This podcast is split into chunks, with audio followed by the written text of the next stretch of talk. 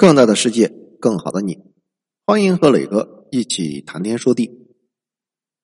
说一个简单但是很有意思的事实：美国实施的域外管辖，其实并不是司法在审判，虽然他所引用的都是司法法案，而是体制在制裁，导致外国企业被判处巨额罚款的过程，并没有公正可言，完全。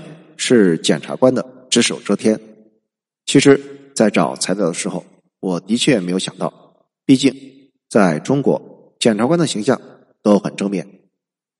美国的司法体系属于普通法，实行对抗制。在法律中，原告与被告在法官或者是陪审团面前激烈辩护，美国法官扮演仲裁人的角色。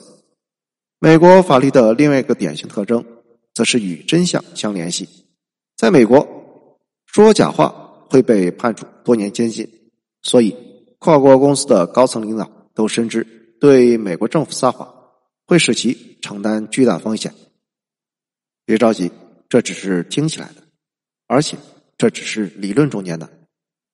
在国际经济案件中，美国的司法体系只是在审判过程的最后一刻，双方已经达成和解的情况下。才会让法官发挥作用，所以上面说的诉讼已经是名存实亡。而这种协商式司法的关键，就是要让企业低头认罪。为了达到这一目的，美国的检察官强制企业展开对于自身不利的内部调查。在美国的法律中，认罪是一种司法传统，对双方来说，可以避免耗时冗长、费用昂贵的诉讼。而在美国最高法院看来，认罪不仅是承认已经犯下的罪行，也是被告认可了某种未经诉讼而达到的惩罚，也就是放弃了在法官或者陪审团为自己辩护的权利。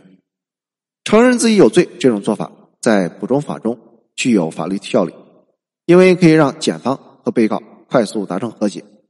结果就是在美国。百分之九十五以上的联邦案件都是以这种未经诉讼的认罪方式被解决掉的，所以我们看到，在国际经济案件中，很少通过法庭诉讼的方式解决掉，几乎所有的案件都是在美国司法机关执法者的办公室里被解决掉的。无论是西门子，还是阿尔斯通，或者是法国巴黎银行，这些案件通通没有在美国。经历过正式的庭审，所有这些跨国公司都与一个或者是多个美国机构签署了协议。这些机构包括了美国司法部、纽约检察官、美国证券交易委员会和美国财政部海外资产控制办公室。这些机构都是由检察官而不是由法官来控制的。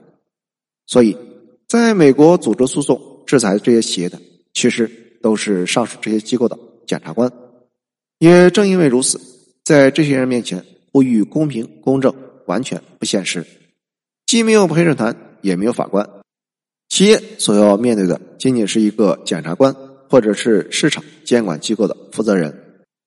还是我上面说过的，这是既当运动员又当裁判员。这些检察官是将调查、谈判、判决一把抓，法官在哪里？法官只有在案件的最后阶段出现。当美国政府和这些企业已经快要达成协议的时候，法官才会介入。法官仅仅是在和解协议上加个印章，所以这些法官有个外号叫做“橡皮图章法官”。他们往往既不了解案情，不问任何问题，只是负责给和解协议签字盖章。所以可以这样说。美国的法官只是名义上负了一个监管责任，而历史总是如此的相似。咱们假设一下，某年某月某日，一家外国企业的总裁及其理事会主席收到美国司法部、美国财政部海外资产控制办公室、美国证券交易委员会等美国监管机构的来信，指责该企业疑似违反了美国的法律。送信一方提出要涉事的企业积极合作，否则就要面临美国法庭审判的风险。可以说，这完全是脑袋被顶上了枪，企业只能是选择合作。案件调查的过程永远是漫长而煎熬，企业在数年间都因此而胆战心惊。更严重的是，这些企业在调查期间会被媒体大肆报道，严重影响其声誉，最终也无疑是最坏的结局。如果企业拒绝合作，那么美国政府可以收回该企业在美国的营业许可，因此企业根本没有选择机会，只能是屈从于美国的法律。因为对美国执法人员的恐惧，奢侈企业通常会选择。自曝罪行，一般来说，企业收到警告以及经过了内部听证会之后，向政府监管机构申报贪腐行为，这种常规做法可以规范企业揪出害群之马，也因此确保各项国家的法规、国际条例以及各种职业准则在市场良好运转，维护重要客户利益。在大型企业中，内部听证会一般是由律师事务所所组织的。他们通常是一家英美律师事务所，在听证会的过程中，处处显示合规原则和禁止调查原则。调查人员会细细的梳理能够帮助该企业赢得或者是保留市场的第三方，他们会尽可能的深入调查，直到确认某家第三方与该企业成员无任何亲属或者朋友关系。他们还要确认这些第三方。是否有不诚实的前科，及涉及某些可疑人员？他们还会调查这些第三方是不是听命于客户。一旦证据被证实，将对企业极为不利。在这种情况下，他们会强烈的建议客户立即终止各种商业往来，甚至关停各种转账交易。一旦美国司法部、英国欺诈重罪办公室或者是法国国家金融检察院出现了类似的证据，后果将是毁灭性的。那么你会问，什么样的商业行为会被美国法律所制裁？如果想知道什么样的会，那么我们问一问，什么样的不会？美国人知道这会与不会之间存在一个灰色地带，他们也利用了这一点，这是他们可以持续的从多个角度向企业施压。因此，想了解法律的红线在哪里，极其困难。很可惜，美国司法部拒绝公布其法律所许可或者是禁止的各种详细的指标。只是在二零一二年十一月，美国司法部和美国证券交易委员会发布了美国的《反海外腐败法实施指南》，这一指南成为了经济行为合规化的宝典。该指南有十章，目的在于让企业有的放矢的遵守践行各种国际公约。其中包括了公司财务统计、人员培训、诉讼和判罚等等。即使拿到了这份宝典，情况并没有改善多少，一些法律死角依然阴魂不散的困扰着企业。举例来说，请人吃饭花多少钱可以构成贿赂行为？是不是商人们在商业活动中接触到任何人都要申报？怎么样支出一笔开销才能算是合法？雇佣客户的亲戚实习？算不算是一种贿赂行为？诸如此类，自身的身份不足以自证无辜，企业还应该证明自己积极配合打击了贪腐。举例说明，美国司法部要求被监管的企业向其提供符合市场规范的雇员的工作协议。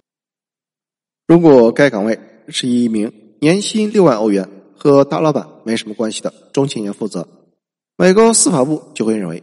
该企业没有认真的对待反贪腐问题，因此这个岗位一定是要由资历深厚、薪水高，特别是经常和该企业最高层负责人有直接联系的人去负责。因此，组织内部听证会是为了确保企业雇员们严格遵守各项法律法规，在企业也可以避免美国政府有机会渗透进来。即使听证会显示存在着某些可疑行为。企业也可以及时做出反应，而不必再遮遮掩掩。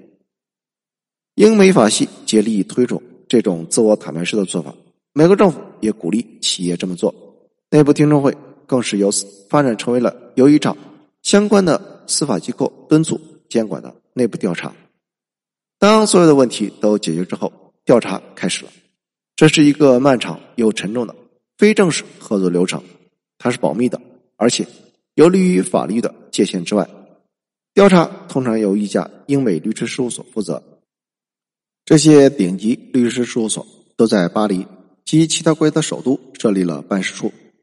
他们依托一些专门通过电子渠道搜集信息的企业，而律师和咨询顾问的酬劳则是由该企业支付。这一开销堪称数额巨大，可以高达上千万欧元。在一些大案中，比如法国巴黎银行、法国兴银行。空客或者阿尔斯通的案件中，甚至高达数亿欧元。那么，这些案件为什么总是由美国律师事务所或者是英国律师事务所所负责调查？难道法国、意大利等国家的律师在这方面不能胜任吗？谢谢收听，欢迎评论、点赞和转发。